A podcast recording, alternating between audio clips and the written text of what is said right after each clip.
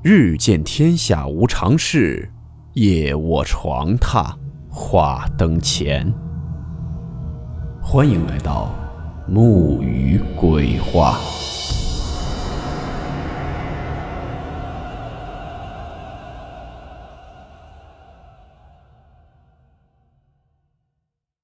大家好，我是木鱼。今天这个故事是我们一位叫做小福神的听友分享的他自己的亲身经历。故事名称：黑影。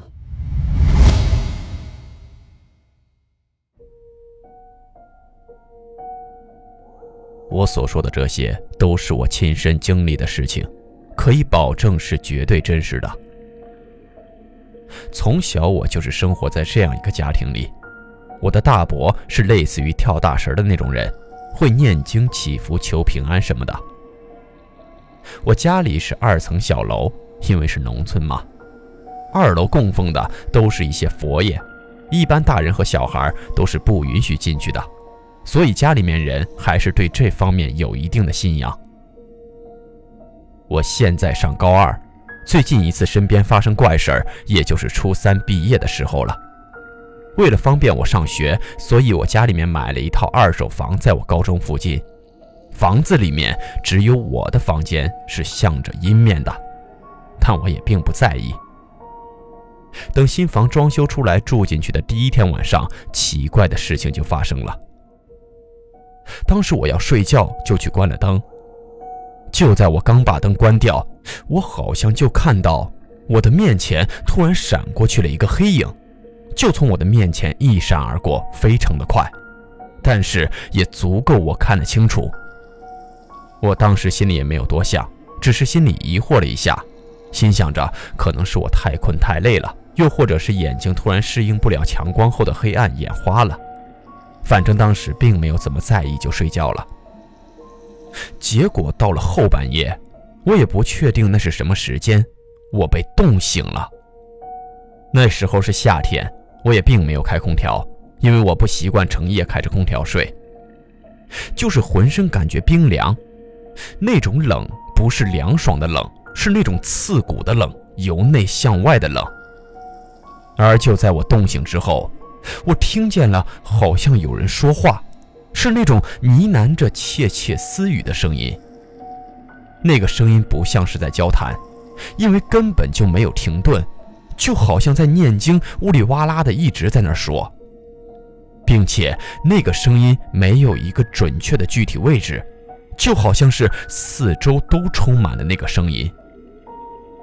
我当时一下子就坐了起来，就在我坐起来的一瞬间，我的衣柜门突然砰的一声关上了。但是我的衣柜门一直是关着的，我也并没有注意衣柜门有没有什么时候打开。反正就是听到了衣柜门砰的一声响，而且在我坐起来的瞬间，那个说话的声音就消失了，并且那种寒冷的感觉也突然之间就没有了。因为那是半夜刚醒过来，还有点迷糊，所以那种状态也并没有感觉有特别的害怕，就是心里面有些疑问，然后我就躺下接着睡觉了，一夜无梦。第二天起来后，我就想起来昨天晚上的事儿，心里就有点发毛。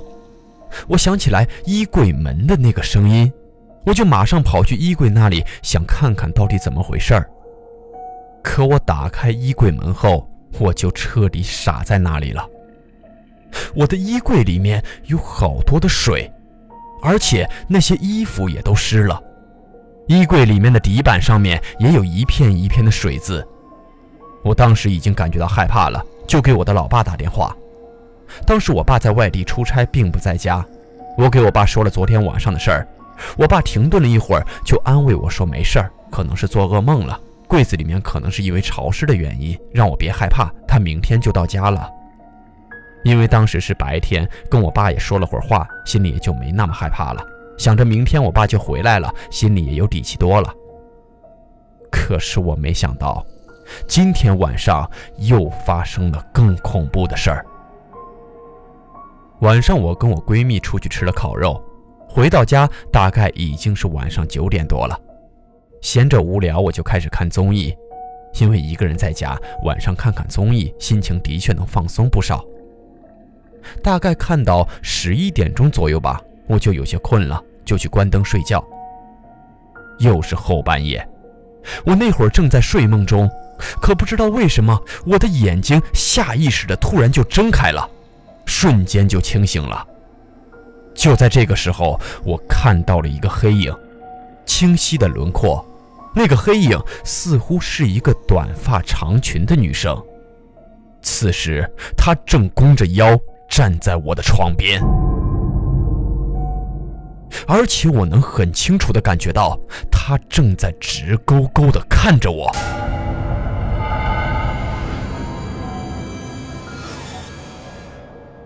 虽然他是一个黑影，脸上也是黑的，但我真切地感受到他是在盯着我的。我终于感到害怕了，可是我却动不了，身体还处于半梦半醒的状态，眼皮非常的沉重。之后我又不知怎么的就睡了过去，也可能是昏了过去吧，我也说不太清楚。第二天上午，我爸就回来了，我是听到开门声醒的，脑子里瞬间回想起来昨天晚上的事儿，我就直接哭着冲出了卧室。我爸吓了一跳，问我怎么了。我就跟他讲了昨天晚上的事，我告诉他我真的受不了了。我爸听了之后表情特别的严肃，让我这两天先睡别的房间，他回老家去找我的大伯。最开始说了，我大伯是跳大神的，会看一些事情。我爸回来后就带了写好的符纸和折好的护身符，把那护身符给了我，然后在家里用一个铁桶把醋和石头放在一起，在里面煮。把整个房间熏了个遍，最后在我的房间西面角贴了张符纸，也是我衣柜放置的那个位置。家门内的正上方也贴了一张符纸。做完这些事之后，我就再也没有遇到那个黑影了。我爸爸告诉我，大伯说以前这里住了什么人，发生过什么事儿，我们也不知道，毕竟时间久了还是会留恋的。直到现在，那些符纸也从来没有被撕下来过。这位听友还给我发来了他家贴的符纸的照片，我也放在了今天故事的简介中。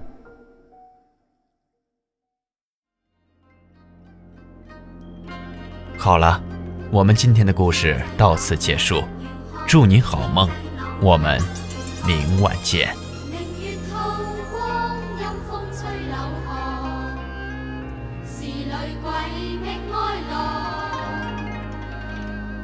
谁人愿爱凄厉鬼新娘？